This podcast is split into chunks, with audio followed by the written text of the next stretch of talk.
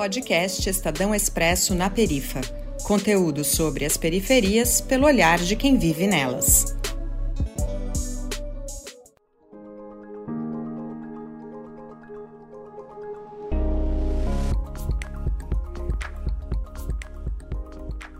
Olá, eu sou Bruna Rocha, jornalista e fotógrafa de Salvador. Hoje irei conversar com você sobre racismo ambiental, aqui no podcast Expresso na Perifa. E terei como convidado Marcelo Rocha, diretor executivo do Instituto AI, que debate raça e meio ambiente.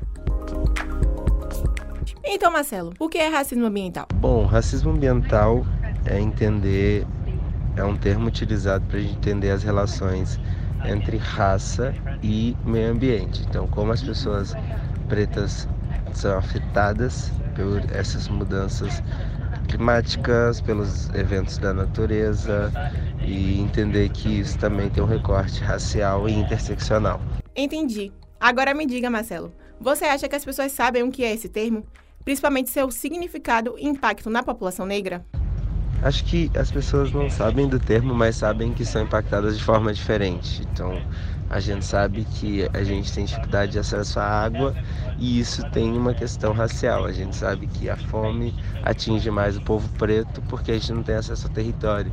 Então, a ambiental é tirar a possibilidade das pessoas pretas terem seus espaços dê para perceber as múltiplas formas de manifestação desse racismo. Agora me diga um pouco mais sobre como o racismo ambiental afeta as populações periféricas e pobres do Brasil. As periferias e favelas elas são afetadas há muito tempo pelos efeitos das mudanças climáticas e pelo racismo ambiental. Porque a gente vê as pessoas não conseguindo ter acesso às questões básicas, como saneamento básico, como água e alimentação.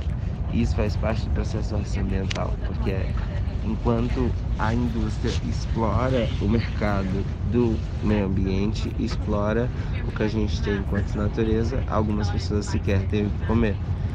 E isso tudo vira mercado, né? Então, o racismo ambiental também é sobre isso e também é sobre como esses efeitos é, da natureza vão atingir as pessoas. Então, chover é algo da natureza, mas quando chove demasiadamente, quem mora na favela no morro pode sofrer com deslize de terra.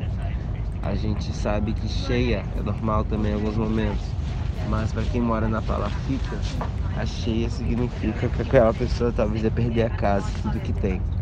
Compreendi. E vem cá, o Brasil tem políticas públicas para acabar com o racismo ambiental? O Brasil, além de não ter políticas públicas para acabar com o racismo ambiental, ele negou num relatório da ONU recentemente que esse termo fosse utilizado, por entender que no Brasil o racismo ambiental é algo completamente estrutural e que mantém uma estrutura de miséria, mantém uma estrutura de poder para pessoas brancas.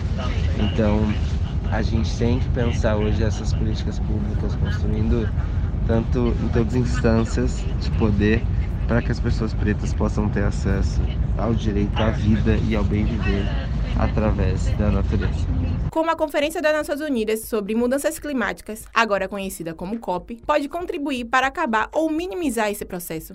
Acho que essa COP tem um papel muito importante. A gente tem visto cada vez mais o crescimento do protagonismo de pessoas negras.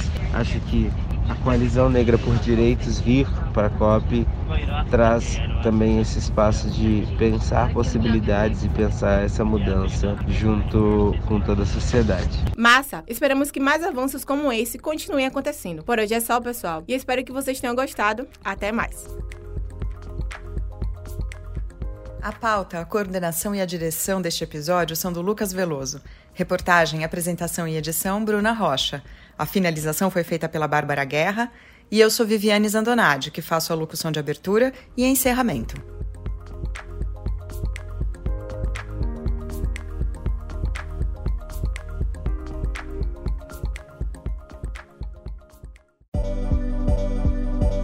Você ouviu o podcast do Expresso na Perifa, um projeto da 99, empresa de mobilidade e conveniência, em parceria com o Estadão Blue Studio e coletivos periféricos. Saiba mais em expressonaperifa.com.br.